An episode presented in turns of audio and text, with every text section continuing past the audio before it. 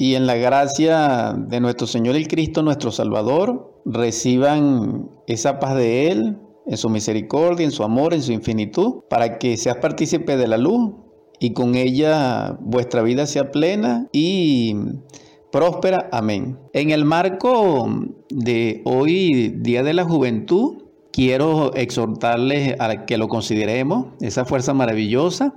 Continuando con nuestra edición 257 de Superando nuestros Límites, quiero compartir en esta mañana sobre la juventud, porque ella es como el caudal del río desbocado que no solamente arrastra lo que contiene en su lecho, sino que luego se calma y podemos ver allí reflejada en algunos de sus meandros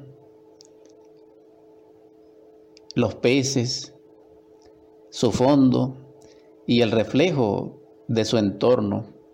Tal vez viéramos la luna, los árboles, la hojarasca.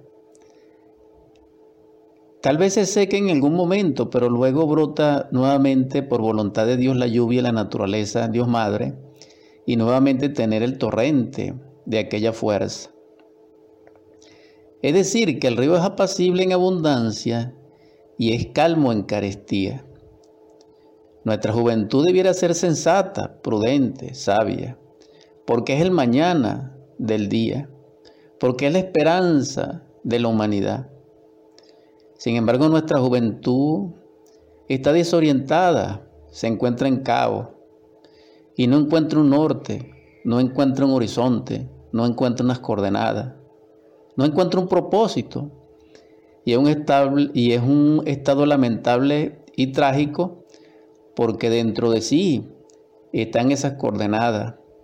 Dentro de nosotros se encuentra el norte, esa estrella polar, esa estrella de David o esa estrella de Salomón, que independientemente de cualquiera que sea, es la misma estrella que resplandecía sobre los cielos estrellados aquella noche cuando se produce la natividad del Señor nuestro Salvador.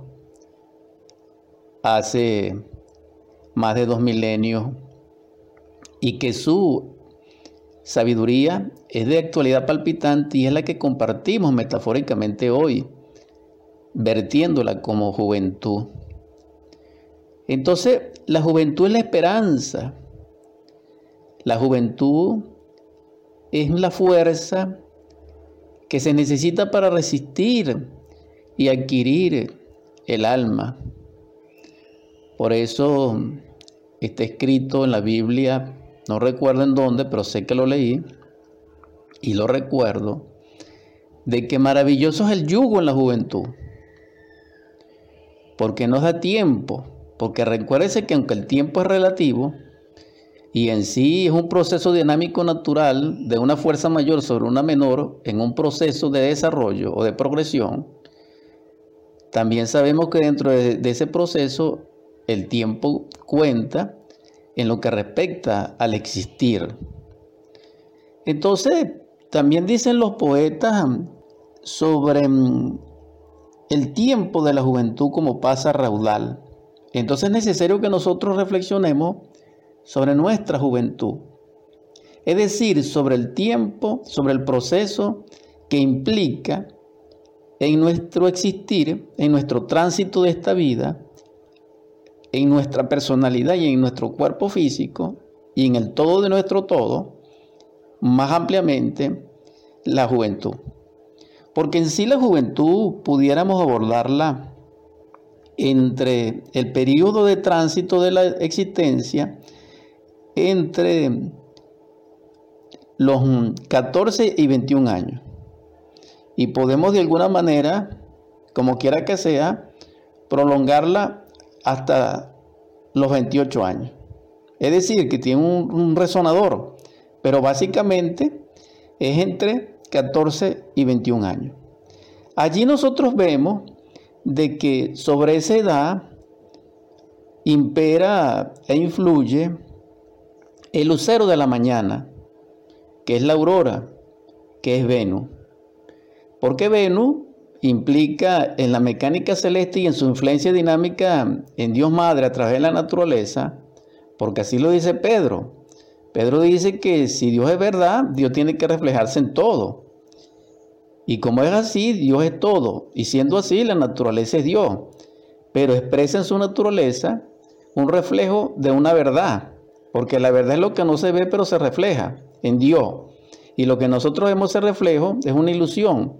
Pero si despertásemos, viésemos la verdad, y la verdad es que Venus, que es, un, dijéramos, el, vestido o la faz del ángel Uriel, se relaciona no solamente con el amor, con el sentimiento, con la vida en el hogar, sino que también se relaciona con la juventud. ¿Por qué? Porque es el lucero de la mañana y el lucero de la mañana se relaciona con Aurora. Pero nosotros vemos que Aurora, estamos hablando, hermanos, sobre la juventud a la luz de la ciencia pura, es decir, a la luz de la gnosis del misterio. Pero esa gnosis que es la develación de lo real, nos va a interlazar o nos va a permitir enlazarnos realmente con lo que es el Cristo. Ciertamente, Aurora, según los romanos, que es Eos para los griegos, ellos hablaban que era la diosa o era ese espíritu, dijéramos, que amanecía y que le abría al sol o al dios sol o al dios Helio, dijéramos, el portal para que él comenzara su viaje. Y como es así, iba delante de su carruaje, es decir, que animaba a los corceles de ese carruaje de Helio como un viaje. Esto metafóricamente es maravilloso porque resulta ser que en la Biblia, en el Antiguo Testamento, dice El Cantar de los Cantares, que es un libro muy interesante, extraordinario, divino, exquisito, sobre el amor. Y allí dice en el capítulo primero sobre mm, la divina Sulamita, es mm, el alma gemela o la divina Budi del ser de Salomón dentro de sí mismo. Claro, este es un misterio del amor y pudiéramos interpretarlo posteriormente en otro programa, pero simplemente quiero referirme a que la divina Sulamita de Salomón, él dice que era semejante a las yeguas divinas del carro del faraón. Entonces vemos una concordancia, vemos aquí un enlace, vemos una conexión entre las palabras de Salomón en el Cantar de los Cantares, cuando dice que es semejante a las yeguas del carraje de Faraón, con las palabras de la mitología tanto griega como romana, cuando se refieren a Aurora y a Eo, que van, que van delante del carro del sol, animando a sus corceles. Entonces es algo interesante porque también si seguimos analizando esto, esos carruajes tenían cuatro caballos, básicamente. Y esos cuatro caballos se relacionan de alguna manera, como quiera que sea, con la visión de Juan de Patmos en el Apocalipsis cuando nos habla ya en un aspecto terrible sobre el significado metafórico de los cuatro jinetes y de los cuatro caballos del Apocalipsis. Entonces, dentro de todo esto, ¿qué es lo que podemos ver? Podemos ver que la juventud es semejante al corcel, es semejante al viento que simboliza Eos, que es semejante a la aurora o al amanecer de cada día. Es decir, que la juventud nos permite y nos garantiza un desarrollo, una producción, una creación, una realidad. Pero también podemos comprender con todo esto que la juventud se relaciona con el proceso de la energía ya estable, ya madura, ya solar, ya crística para crear dentro de nosotros lo real. Es decir, la juventud nos va a permitir a nosotros cristalizar el alma. Ese proceso nos va a permitir a nosotros la exaltación de Venus.